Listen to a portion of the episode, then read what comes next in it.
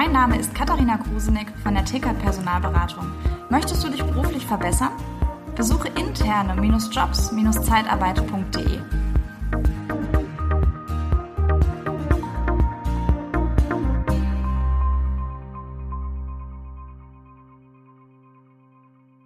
Ja, willkommen beim Podcast Liebe Zeitarbeit. Schön, dass du wieder dabei bist und ich bin nicht alleine. Ich habe den Daniel Strebmanns dabei.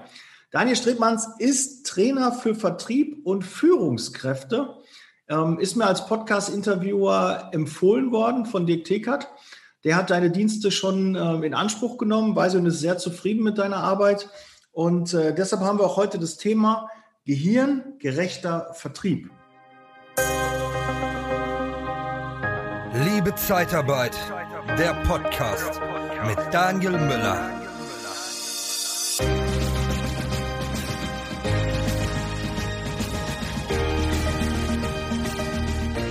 Und da bin ich gespannt, weil ich unter gehirngerechter Vertrieb mir noch nichts vorstellen kann. Aber erstmal herzlich willkommen, Daniel. Schön, dass du da bist. Ja, das gebe ich genau wörtlich zurück. Hallo Daniel. Danke, dass ich hier sein darf. Ich freue mich auf ein interessantes Gespräch. Äh, einen einleitenden Satz muss ich immer loswerden. Äh, es spricht sich Stratmanns. Das ist das AE im Namen. Das äh, kriegt man entweder richtig geschrieben oder richtig ausgesprochen. Beides klappt nie. Okay. Analog zu Strahlen oder Kevela oder so. Ah, AE geschrieben. Genau. Dann Stratmanns. Ich hatte auch Stratmann und habe dann nochmal raufgeguckt. Ja, der muss doch eigentlich Stratmanns heißen, aber es ja. heißt dann doch Stratmanns, so wie ich es auch äh, genau. gespeichert hatte. De Beukeler und Kebeler und der ganze Kram. Alles, was vom Niederrhein kommt, da kriegt man es noch hin, aber weiter weg dann schon nicht mehr. Okay. Ja, Daniel, siehst mir nach, war keine, äh, cool. keine, böse Absicht, aber so starten wir schon mal ganz gut mit so einem ja. kleinen Fauxpas. Ähm, ich habe letztens schon mal, habe ich jemanden Roger genannt und der wollte Roger genannt werden. Äh, war auch so, so ein Evergreen, äh, gehört mit dazu und ähm, ja, das ist dann so. Stellt man den Namen dann auch nicht an, ganz genau ja, so häufig ist der Name ja auch nicht. Aber sehr schön. Ähm, aber lass uns mal ins Thema starten. Ja. Äh, was versteht man unter gehirngerechten Vertrieb? Was ist das überhaupt? Warum hast du dir das so auf die Fahne geschrieben, dass du ja. gehirngerechten Vertrieb machst? Ja, wenn du das schon so formulierst, dann würde ich gerne ein bisschen ausholen. Ähm, die Grundsatzfrage ist immer, ähm, wenn ein Verkäufer, egal aus welcher Branche, wenn er sich was wünschen könnte, wie sein Arbeitsfeld künftig aussieht, dann würde der sich, glaube ich, ähm, nicht wünschen, eine austauschbare Dienstleistung, einen überlaufenden Markt und genervte Kunden, um mal so drei Highlights zu nennen. Mhm. Ähm, das würde nicht zu den Dingen gehören, die sich ein Verkäufer wünscht für seine Tätigkeit. Und genau das finden wir vor. Machen wir uns nichts vor. In der Personaldienstleistung haben wir genau das. Der Markt ist extrem hart umkämpft. Ähm, wir sind in einem Wachstums- oder Verteilungsmarkt. Das heißt, wer nicht wächst, der schrumpft. Und es ist extrem anstrengend und äh, es wird viel Vertrieb gemacht, nicht unbedingt guter. Und die Gegenfrage ist dann, wenn ich in einem Unternehmen bin oder als Unternehmen in so einem Markt unterwegs bin, dann muss ich mir ja was einfallen lassen. Dann bräuchte ich ja, wenn es so schwierig ist, bräuchte ich ja eigentlich die besten Vertriebler. Ich brauche ja Leute, die den Markt kennen, die die Branche, sich in der Branche auskennen, die die Vertriebstools hoch und runter können, um eben in so einem Markt zu bestehen. Und das war so die Ausgangslage. Das habe ich jahrelang selber in der Zeitarbeit so erlebt. Und ähm, ja, stelle einfach fest, meine Lanze für alle Vertriebsdisponenten und Niederlassungsleiter da draußen gebrochen, die sich wirklich bemühen und da sind richtig gute Leute bei und es gibt ja erfolgreiche Unternehmen, die sind erfolgreich, weil sie erfolgreiche Leute in, unter anderem im Vertrieb haben. Ähm, aber es gibt eben auch viele, die äh, es nicht hinbekommen, die, die es nie gelernt haben, die klassischen Vertriebstools anzuwenden und die es auch nie gelernt haben, sich selbst zu motivieren. Das führt dann zu den Freitagnachmittäglichen Anrufen. Ähm, guten Tag, äh, lange nichts mehr voneinander gehört, kann ich heute was für Sie tun? Mhm. Und ähm, das macht weder einem Vertriebsdisponenten noch einem Kunden Spaß. Und ich finde, äh, Vertrieb darf auch Kunden Spaß machen. Und das war die Ausgangsbasis.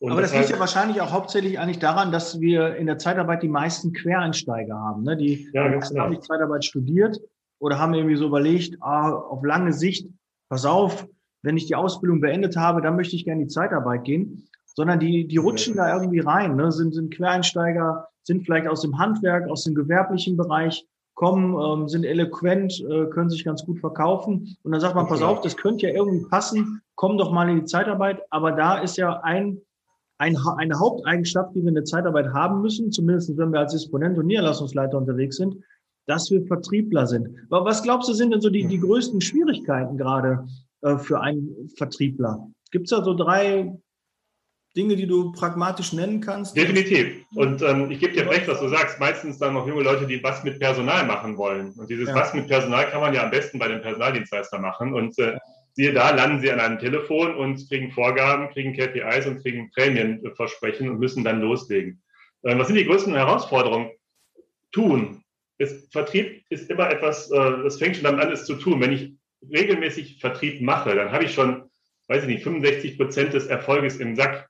Wenn ich das mit Begeisterung tun kann, dann noch umso mehr. Wenn ich es dann aber auch noch richtig mache, wenn ich weiß, wie es geht, wenn ich es erfolgreich mache, dann, dann kommt erst richtig Musik ins Spiel. Dann wird es spannend und dann macht es den Leuten auch Spaß. Denn wie oft haben wir genau die von dir zitierten jungen Leute äh, oder Quereinsteiger, die machen das ein halbes Jahr, die machen das ein Jahr.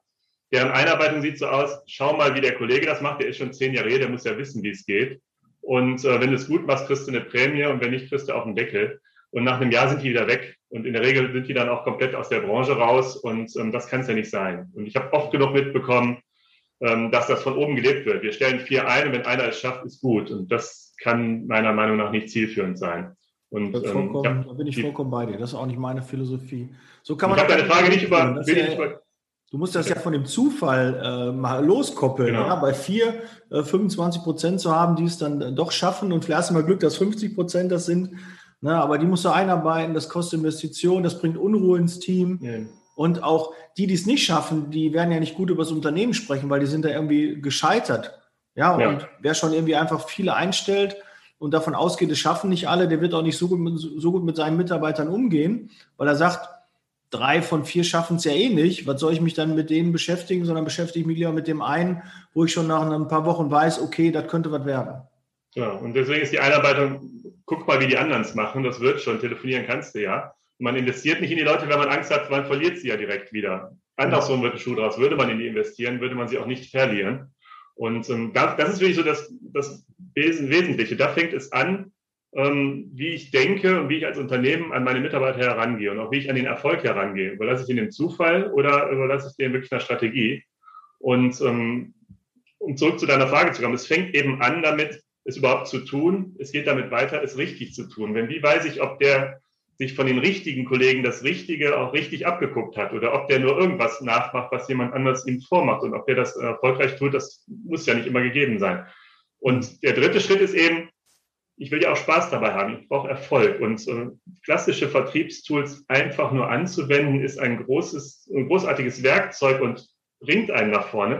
Aber das Thema gehirngerecht hinzuzufügen, das setzt dem Ganzen dann nochmal die Krone auf. Dann wird es großer Sport. Und ich glaube, dann wird es erst richtig spannend. Das heißt, wenn der, der Vertriebsdisponent oder der Niederlassungsleiter im Vertrieb, wenn der erkennt, wie sein Verhalten einzuordnen ist, wie er selber wirkt auf andere, was für ein Typ er ist, wenn er das verstanden hat, dann ist er auch in der Lage, sein Verhalten zu steuern. Und da geht es über das bloße Vertriebstools anwenden hinaus. Dann geht es äh, darum, wie wende ich das an, wie trete ich auf und wie wirkt mein Verhalten auf andere. Wenn ich dann auch noch verstehe, dass meine Gegenüber ja nicht alle gleich sind, sondern es einen Unterschied macht, ob ich äh, einen Geschäftsführer eines mittelständischen oder kleineren Unternehmens als Ansprechpartner habe oder die Personalreferentin eines Konzerns. Wenn ich das verstanden habe und den Unterschied in der Ansprache drauf habe, dann geht vieles viel, viel einfacher und dann macht es auch viel mehr Spaß. Und das meine ich, dann behaupte ich, dann macht es sogar dem Kunden Spaß, äh, wenn man mit ihm kommuniziert. Mhm. Das verstehe ich unter gehirngerechtem Vertrieb. Ähm, welche Tools würdest du empfehlen? Weil das auch mal wichtig ist, ähm, jeder Vertriebler, also mir hilft das immer, wenn ich ähm, eine Liste füllen kann, irgendwie was habe, was mich so ein bisschen wie so einen roten Faden begleitet, wo ich weiß, die Felder muss ich füllen, das muss ich fragen, das äh, so ein Leitfaden. Welche Tools sind, sind, sind da wichtig? Was meinst du? Was also ganz ehrlich, ich persönlich habe äh, einen Zettel und Stift und eine Excel-Tabelle. Das habe ich auch nicht äh, aus der Not heraus, sondern lange strategisch überlegt. Ich habe mich mit verschiedenen Tools auseinandergesetzt und es gibt eine ganze Reihe richtig guter. Ich habe sie auch äh, in großen Konzernen kennengelernt. Am Ende des Tages ist es egal. Wichtig ist, dass man sich seine Arbeit, äh, das ist ein guter Punkt, dass du den anbringst, äh, dass man sich seine Arbeit bewusst macht und dass man sich auch seine Erfolge bewusst macht und auch seine Misserfolge, die zwangsläufig sind in der Akquise, dass man die auch mit akzeptiert und mit einbezieht und mit einplant. Das heißt, ähm, sich selbst seine, wenn es das Tool nicht vor, äh, vorgibt, dann seine, seinen Trichter aufbauen. Wie viele Anrufe habe ich gemacht? Wie viele Gespräche habe ich geführt? Wie viele Wiedervorlagen? Wie viele Termine? Wie viele Anfragen? Und das über regelmäßige Zeiten laufen lassen. Dann kann man sich seine eigenen Quotienten bilden. Dann kann man sich selbst prüfen und selbst feststellen, ob man erfolgreich, ob man fleißig oder ob man erfolgreich war. Und die Quoten ändern sich im Laufe der Zeit. Das ist das Schöne. Das sehen meine Teilnehmer auch. Denen predige ich das am Anfang. Arbeitet mit Listen, wertet aus, was ihr tut, telefoniert nicht ein einziges Mal, ohne einen Strich gemacht zu haben und wertet es dann aus. Und deswegen Excel, das macht es dann automatisch. Und ähm, so habe ich dann am Ende des Tages meine Quotienten, die meine eigene persönliche Arbeit äh, nicht bewerten lassen. Jetzt bist du verschwunden. Ich komme aber wieder, irgendwie meine Kamera ist ausgegangen. aber so ist es halt. Das ist, ich rede einfach weiter, wie ein Politiker, da kenne ich nicht. Guck mal, kann direkt, äh, äh, ne, ich bin jetzt ein bisschen heller, aber. Aber du bist es noch. Ja, ich bin es noch. Ja. Hab nicht mein Double gesteckt. Ähm, Jetzt hast du gerade gesagt, dass natürlich die Quote sich verändert, aber ich hoffe in die richtige Richtung. Das heißt, sie wird besser. Genau, das meine ich damit. Die persönliche Entwicklung, die ist einfach da. Die, die, jeder, der etwas oft tut, selbst wenn er an dem Punkt startet, wo er keine Lust hat, man kann trotzdem etwas. Durch Tun kann man trotzdem erfolgreich sein. Man macht es, man macht es so lange, bis es Spaß macht. Das geht. Das klingt jetzt nach alter Schule und äh, wenn du nicht hörst, dann machst du es trotzdem. So ist es nicht gemeint. Ich kann mich selbst überwinden, indem ich Dinge einfach zur Routine werden lasse, ich die einfach tue. Und irgendwann merke ich gar nicht, dass es mir gar nicht mehr schwerfällt, das zu machen. Die klassische Kaltakquise ist das beste Beispiel. Wer es nie tut, zögerlich tut, der kommt nicht von der Stelle. Wer sich einmal überwindet, und das ist auch ein Führungsthema, das kann man auch mit seinen Mitarbeitern zusammen trainieren, einmal über diese Hürde springt, es zu tun, dann tut es nicht mehr weh, dann fängt es irgendwann sogar an Spaß zu machen und dann gehen die Quoten automatisch nach oben. Und wenn man das sieht, das motiviert ungemein selber. Und das ist auch ein, ein Thema, das man äh, in Trainings viel zu oft vernachlässigt. Dieses bei der, Aus, bei der Analyse quasi anfangen. Am Ende steht ja die Auswertung, aber die muss ich erstmal machen, dann hole ich mich an den Anfang, damit starte ich, das habe ich gestern erreicht, das ist mein Ziel für heute, das ist mein Ziel für diesen Monat, dafür fehlen mir noch so und so viele Anrufe, so und so viele Erfolge. Das ist die Basis des Erfolges und die Basis der Selbstmotivation. Aber Daniel, ähm, jetzt hast du gerade Führungskraft auch mit reingebracht. Natürlich weiß ich, sehr viele Führungskräfte hören auch hier zu. Die sind oft gar nicht mehr in diesem Vertriebsprozess drin. Wie können die denn ihren Mitarbeitern helfen, dass die ähm, im Vertrieb auch besser werden? Was muss, müssen für Rahmenbedingungen geschaffen werden, damit äh, ein Vertriebler ja einfach auch motiviert ist, äh, Vertrieb zu machen? Ist es nur das Geld? Ähm, es mag Menschen geben, bei denen es das Geld ist, definitiv. Das will ich nicht abstreiten, aber ich behaupte mal, die große Masse ist es eher nicht. Wenn man sich mal überlegt, äh, jetzt will ich nicht zu weit ausholen, aber manche Menschen werden davon motiviert, dass sie Herausforderungen meistern wollen, dass sie gewinnen wollen, dass sie Erster werden wollen. Die wollen an der Ampel als Schnellster wegkommen, die wollen viel Geld verdienen, die wollen auch, dass man das sieht. Das ist so ein natürlicher Trieb in uns allen drin. Und andere, ein anderer Trieb ist, ich will was Neues, ich will mich nicht langweilen, ich brauche was Aufregendes, ich brauche eine spannende Aufgabe. Das treibt andere Leute an. Aber die meisten von uns treibt an, äh, ich will Sicherheit, ich will mich verlassen können auf meinen, meinen Job, ich will mich auf mein Umfeld verlassen können, ich will ein harmonisches Umfeld haben. Das ist so der Antrieb für die meisten Menschen. Und wenn man das als Führungskraft weiß und berücksichtigt, da greift wieder das Gleiche. Ich muss als Führungskraft auch verstehen, wie ticke ich, wie wirke ich, wie, ist, wie wirkt mein Verhalten auf andere. Und ich muss verstehen, dass auch die Mitarbeiter, so wie ich gerade die Kunden skizziert habe, der, der Unternehmer im kleinen Unternehmen ist ein anderer Typ Mensch als die Personalreferentin im Konzern so ist auch in der Führung sind die Menschen unterschiedlich. Es gibt nichts Ungerechteres, als alle gleich zu behandeln. Und wenn ich das verstanden habe, dann kann ich jeden Einzelnen da packen und da ansprechen und da motivieren, was für ihn spannend ist. Und jemand, der, der gerne ein geordnetes Arbeitsumfeld hat und der gerne die Sicherheit im Rücken hat, dass er sich um seinen Job keine Sorgen machen muss, den kann ich ganz anders motivieren. Der ist zur gleichen Leistung fähig wie der, der, der junge Kerl von der Uni, der schnell viel Geld verdienen will, der für die Prämie arbeitet. Also das heißt, dass der individuelle Blick auf die Menschen und das Verständnis um die eigene Wirkung, auch speziell dem Gegenüber. Das ist das Spannende. Wenn ich ein dominanter Mensch bin, der, der wettbewerbsgetrieben ist und habe eine sicherheitsorientierte Dame äh, gegenüber, die muss ich anders ansprechen, als wenn ich einen habe, der genauso gepolt ist wie ich. Da muss ich einfach anders mit umgehen. Und äh, das ist die Kunst. Das ist das im Vertrieb eins zu eins übertragbar auf das Thema Führung. Und übrigens auch, äh, weil wir nun mal von Zeitarbeit sprechen, das passt auch ins Recruiting. Auch da ist nicht jeder Kandidat gleich. Und wenn ich Bewerber aus, für mich begeistern will und für mein Unternehmen und für die spezielle Stelle, dann sollte ich auch wissen, wie ich auf die wirke und wie ich die ansprechen kann und nicht mit pauschalen Dingen draufhauen, was leider viel zu oft gemacht wird. Ja, und da sind wir, glaube ich, schon beim ersten Punkt, dass die Führungskraft ihre Mitarbeiter kennen muss und auch die richtigen Mitarbeiter einstellen sollte, die auch zu der Führungskraft, zu dem Führungsstil ähm, passen. Weil auch wenn du da schon einen eine falsche Auswahl triffst, ja, du kriegst aus einem Introvertierten halt schwerer ein, eine Rampensau, die gerne Vertrieb macht. Kriegt man auch hin, aber ist ein langer Weg. Und äh, wenn ich doch eh Vertriebler suche, suche, dann soll ich auch gucken, dass sie gewisse Eigenschaften mitbringen, gewisse Interessen haben und ja. äh, dass es einfach so ein bisschen in das Schema passt. Ja, Absolut. Immer, der beste Beispiel war ähm, Personaldienstleistungskaufmann, die Ausbildung. Wir hatten eine Mitarbeiterin, die war, wurde, war in dem Ausbildungs, ähm, äh, in dieser Ausbildung drin, erste Lehrjahr und dann gab es schon ein paar Jahre her ähm, das erste Treffen mit allen Ausbildern. Und dann saßen wir da zusammen und da konnte ich dir sagen, dass vielleicht zwei oder drei, die ich so da kennengelernt habe, weil es war ein reger Austausch, die waren noch mhm. recht locker, ähm, dass nur zwei und es waren knapp 20, dass ich zwei oder drei gesagt hätte, okay, die können in der Zeitarbeit ähm, klarkommen mit Vertrieb und mit allem, was dazugehört. Und die restlichen sind für Vertrieb auf jeden Fall und für Zeitarbeit Disposition nicht geeignet. Äh, mein Ersteindruck, ne? Mhm. Ist ja nur so, wie man das so wahrnimmt. Da dachte ich, okay, da sind noch ein paar Sachbearbeitungen dabei, da sind auch Verwaltungskräfte dabei, die wird es da auch geben. Aber das kann, Zeitarbeit ist in der Regel 80, 90 Prozent Vertrieb, Mitarbeiter, Kunden zusammenführen, die eigenen Interessen auch ähm, rüberbringen, vertreten. Es ja. muss ja der Mitarbeiter zufrieden sein, der Kunde muss zufrieden sein und idealerweise das Unternehmen, für das ich arbeite, auch zufrieden. Genau. Das sind ja diese drei Dinge und da muss man halt ein bisschen was mitbringen. Und wenn man da so äh, eine graue Maus, ein graues Mäuschen ist, männlich, weiblich, egal, ähm, dann wird es da etwas schwieriger, weil wir brauchen schon Leute, die auch gestanden sind und die auch ja, ähm, ihre Meinung vertreten können und auch überzeugen können, die was darstellen. Absolut.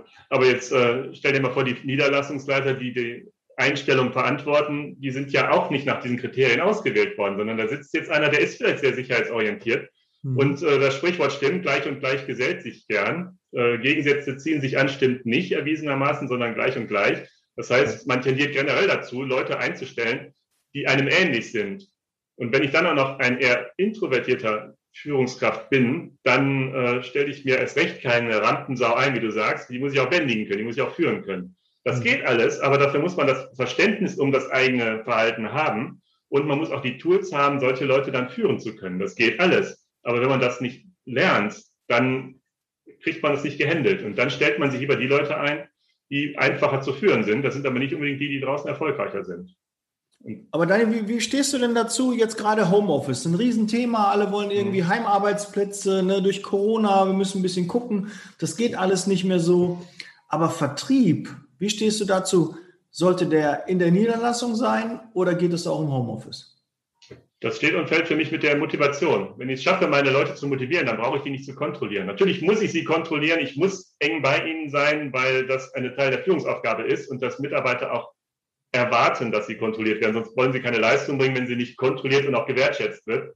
Mhm. Aber äh, ich kann meinen Leuten vertrauen und sie alleine arbeiten lassen. Dann ist es egal, ob die in der Niederlassung sind und ich nicht oder ob die zu Hause sind und ich in der Niederlassung.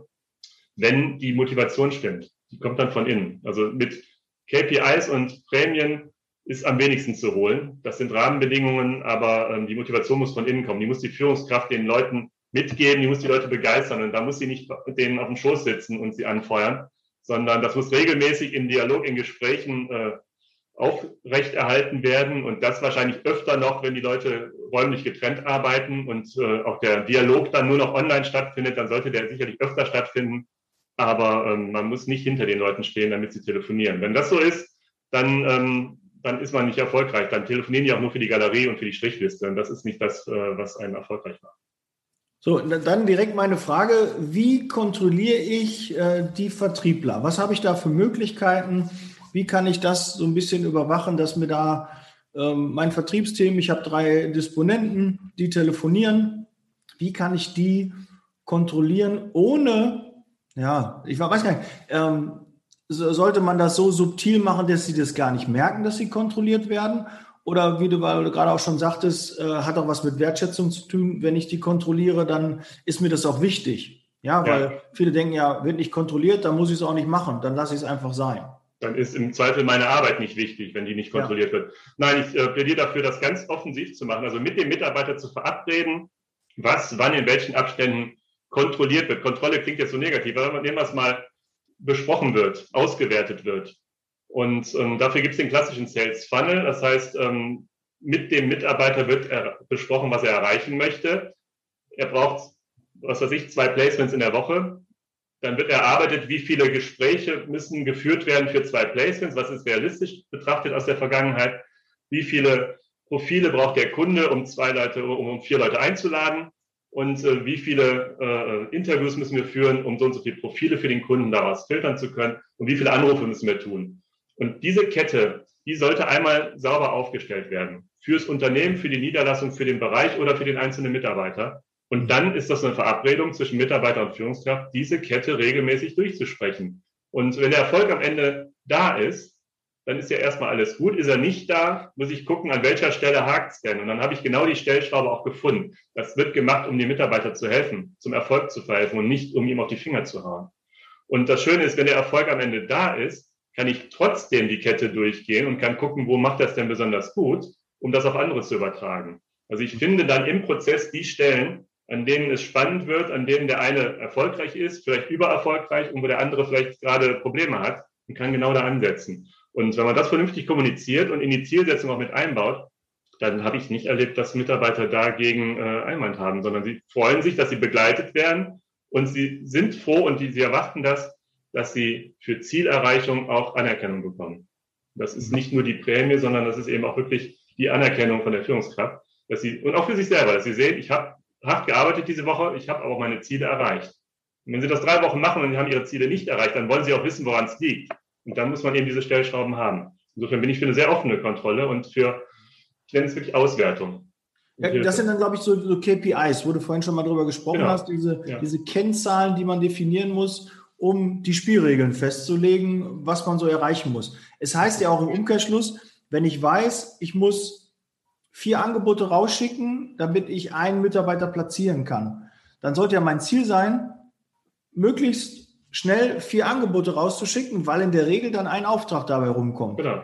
Das ist ja so, wir, wir machen das ja, keine Ahnung, wenn, äh, wenn du eine Diät machst und ich weiß, ich achte eine Woche auf meine Ernährung, dann habe ich zwei Kilo verloren. Das motiviert mich dann. Und wenn ich weiß, okay, ich mache jetzt, ich schicke vier Angebote raus, daraus kommt auch in der Regel ein, ein Auftrag dabei rum, dann weiß ich, okay, vier Aufträge rausgeschickt, da müsste normal ein Auftrag. Okay, war noch nicht, dann mache ich noch einen fünften, noch einen sechsten. Kann ja auch sein, dass erst ab sieben und dann der siebte ja. und der achte dann fruchtet. Dann kommen zwei, genau. Dann, äh, und ich finde es immer gut, wenn du doofe Gespräche am Anfang hattest, ne, super, dann wird es ein toller Tag, weil die Arschlöcher hast du schon gehabt. Ja, die sind schon das weg, die kann ich mal abhaken. So ist es. Und das meine ich mit der Auswertung. Ähm, das spielt damit rein. Wenn ich selber auswerte, was ich getan habe, dann weiß ich auch, äh, der Erfolg kommt, weil ich es ja vorher schon erlebt habe. Mhm. Und äh, das motiviert ungemein. Und das kann die Führungskraft nutzen, unterstützen, fördern. Aber das kann auch jeder für sich selber tun, wenn er das gelernt hat. Und hm. das, äh, das ist ein Schlüssel zum Erfolg für mich. Ja, und ich glaube auch, dass wichtig ist, dass ja nicht jeder die gleichen Zahlen hat. Ne? Der eine braucht vielleicht fünf Angebote, weil er die irgendwie anders macht oder äh, andere Gespräche führt. Ne? Der kommt vielleicht gar nicht so schnell dahin, dass er ein Angebot schicken darf. Da muss natürlich auch jede Führungskraft ein bisschen genauer hingucken und das auch so anpassen nach den, ähm, nach den Qualifikationen und nach den Fähigkeiten ähm, des Vertrags. Genau. Aber da kann man dann auch übertragen von dem, der es gut macht und dem, ja. der an der Stelle Schwierigkeiten hat. Dann kann man gucken, was macht der andere denn besser? Mhm. Formuliert er die Angebote besser? Macht er eine bessere Ansprache? Hat er einen Summary oben drüber? Er muss ja irgendwas anders machen als der andere und dann kann man voneinander lernen. Das kann man da wirklich nur, wenn man punktgenau auch analysiert und nicht, wenn man sagt, der eine ist gut, der andere ist nicht so gut, äh, macht mal. Dann, dann hört der eine dem anderen zu und versucht es nachzumachen, aber das funktioniert nicht. Das muss schon analysiert sein. Mhm. Dann, dann würde ich noch ein, einen Fall gerne mit dir skizzieren. Es gibt ja so Mitarbeiter, die wollen alles im Vorfeld schön haben. Ja, also da muss, äh, äh, da muss ein Headset sein, da muss eine super Liste sein, da muss äh, automatisch angewählt werden. Ähm, da muss, keine Ahnung, müssen alle Angebote vorliegen, alle Profile müssen da sein. So, die wollen einfach äh, nur closen, sag ich mal, oder nur die, die, die, die Sahne abschöpfen. Die wollen also alles so, Wolkenkuckucksheim, alles toll, so, ne, sonst starten die nicht. Ähm, wie gehst du mit, mit solchen Vertrieblern um? Macht das überhaupt Sinn oder ist das eher alles Vorwand? Um nicht ins Handeln zu kommen. Das ist genau der kritische Punkt. Also es gibt ja Leute, die sind durchaus erfolgreich und wechseln dann und fangen irgendwo neu an und sagen, also das habe ich mir hier erarbeitet, das möchte, da möchte ich auch da wieder aufsetzen. Mhm. Wenn das so ist, ist es auch äh, nicht ungerechtfertigt, aber diese Leute sind auch in der Lage, die Ärmel hochzukrempeln und nochmal einen Schritt zurückzugehen und sich den Status neu zu erarbeiten, wenn sie die Perspektive haben, weiterzukommen. Und deswegen bin ich da sehr zurückhaltend, wenn jemand erstmal alle eine Checkliste durchgearbeitet haben wird. Das hat sowas von, Rockstars, die äh, Champagner hier und Whisky da, aber nur die Marke, vorher komme ich nicht in die Garderobe fürs Konzert. Das finde ich ein bisschen unangemessen. Ähm, ich denke aber, es ist ein Geben und Nehmen. Und ähm, die, die Leute, die mit hohen Erwartungen kommen und drunter nicht anfangen, wie du sagst, würde ich schon mit Skepsis begegnen, aber auch denen das offen so sagen. Und die würde ich challengen. Das sind ja offenbar Leute, die sich einen gewissen Status erarbeitet haben und damit auch gerne hausieren gehen. Das kann ja sein, dass sie sich den bewusst, bewusst erarbeitet haben, dass das Leute sind, die man dann auch fordern kann und die, die dann auch zur Leistung bereit sind. Das würde ich mit denen offen ansprechen. Und dann merkt man, glaube ich, ob da, auch in den ersten paar Tagen merkt man schnell, ist das heiße Luft oder ist da tatsächlich jemand, der performen kann. Weil die müssen sich ja auch bewusst sein, wer, wer viel fordert, ne, da wird auch genauer hingeguckt. Das fängt ja schon beim, beim, beim Fixum an. Wer ein sehr, sehr hohes Fixum hat und nur einen kleinen variablen Anteil, ähm, da wird halt genauer hingeguckt, weil wenn jemand von seinen Fähigkeiten überzeugt ist, dann würde der auch einen höheres Variablen, höheren Variablenanteil ja. in Kauf nehmen, weil er halt weiß, ich kann mein Geschäft, ich verkaufe, da muss ich mir keine Sorgen machen, da kommt auch was rein. Und ähm, wie, der ist auch bereit zu leisten und erstmal zu zeigen, was er drauf hat. Weil er ja. hat ja nichts zu verlieren. Ja. ja. Wie, wie, würdest du ähm, sagen, sollte das Verhältnis zu Fixum und variablen Bezügen sein, so prozentual. Muss ja nicht in Eurobeträgen sprechen. Wir können einfach mal ja. auch ein paar Ja, auch das, das ist auch so eine Geschichte. Ähm, alle gleich zu behandeln ist nicht fair. Also es gibt den einen, der ist mit, dem ist es wichtiger, einen sicheren Job zu haben und dafür tut er auch alles und dafür telefoniert er auch und dafür geht er auch raus. Aber der möchte die Sicherheit haben, der möchte Sicherheit des Einkommens haben, der möchte diese Schwankungen nicht, der braucht es anders als einer, der sagt, ich will ja mein Einkommen maximieren. Fixum ist mir egal, ich gehe sowieso deutlich drüber idealerweise kann man das steuern, kann man das personenabhängig machen. Jetzt bin ich auch kein Freund davon, ein komplett heterogenes Gehaltssystem zu haben und je größer das Unternehmen, desto schwerer ist das umsetzbar. Aber ich finde, ähm, man sollte das ein Stück weit berücksichtigen und die, die, die Möglichkeiten, was man erreichen kann anhand von Prozentzahlen, davon abhängig machen, wie hoch das Fixum ist. Also ich, da winde ich mich ein bisschen raus, weil ich sage, es ist eigentlich individuell zu vereinbaren. Das wäre der Idealzustand, weil der eine ist da zu motivieren und der andere ist mit was anderem zu motivieren. Und ähm, da gleich machen ist schwierig. Mhm. Ja, sehr Politische cool. Antwort. Ähm, Daniel, wenn jetzt äh, einer der Hörer, wo ich fest von ausgehe, ähm, jetzt Interesse hat, ähm, sein Team da mal zu schulen, ähm, da mal Hilfe zu bekommen von dir, äh, wie tritt er am besten mit dir in Kontakt? Wie hast du ähm, es am liebsten? Eher über Social Media oder E-Mail? Oder gibst du deine Telefonnummer raus? Was ist der liebste Kontaktpunkt? Also am liebsten ist mir tatsächlich der direkte Anruf, ähm, dass man sofort auf Augenhöhe sprechen kann und sich austauscht und schnell spürt, ähm, stimmen die Ideen, stimmen die Anforderungen, stimmt die Chemie, passt das zusammen. Aber ich würde jetzt klassisch Eigentor auf meine Webseite verweisen. Keiner kann meinen Namen schreiben, den muss man schon, schon googeln. Aber auf danielstratmanns.de sind alle Kontaktarten vorgegeben und ich freue mich da über jede jede äh, Gesprächsanregung, also offener Austausch, ergebnisoffen und einfach mal Ideen auswechseln, das kann immer äh, nur gut tun und damit bin ich immer gut gefahren. Und ob am Ende eine Zusammenarbeit daraus wird, das sieht man ja. Aber wenn nicht, äh, hat man sich ausgetauscht und jeder hat was dazugelernt und neue Leute kennengelernt. Also insofern lade ich jeden ein, gerne meine Webseite zu besuchen und sich da den, die Kontaktart auszuwählen.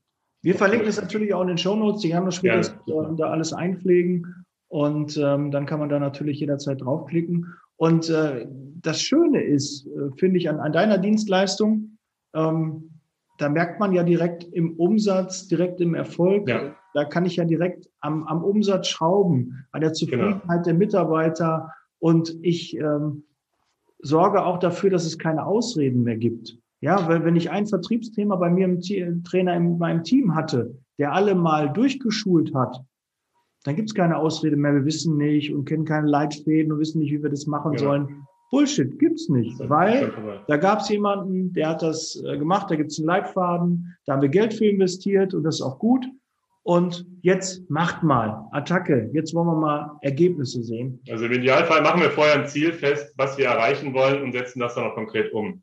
Genau. Genau wie du sagst, das muss sich ja auch lohnen und für den Kunden muss ja mehr reinkommen, als er ausgegeben hat und das positioniert. Ja, und gerade bei Vertrieb ist es möglich. Ja. Okay. Gut. Ja, Daniel, ich danke dir für das Gespräch. Ähm, Gerne. Das ist ein reger Austausch. Ich hatte mir noch ein paar Fragen aufgeschrieben, aber ich glaube, äh, wir haben ein paar andere jetzt durchgenommen und da ist alles äh, so dabei. Und äh, wenn ihr Interesse habt, ruft gerne den Daniel an. Geht gerne ja. auf die Seite, ist verlinkt und ich freue mich auf den Austausch. Und ähm, bleibt gesund, setzt Leasing Baby, wir sind raus. Vielen Dank, dass du so lange dran warst. Der Podcast wird unterstützt von der TCAT Personalberatung, ihrem Spezialisten, wenn es um die Besetzung von internen Stellen in der Personaldienstleistung geht.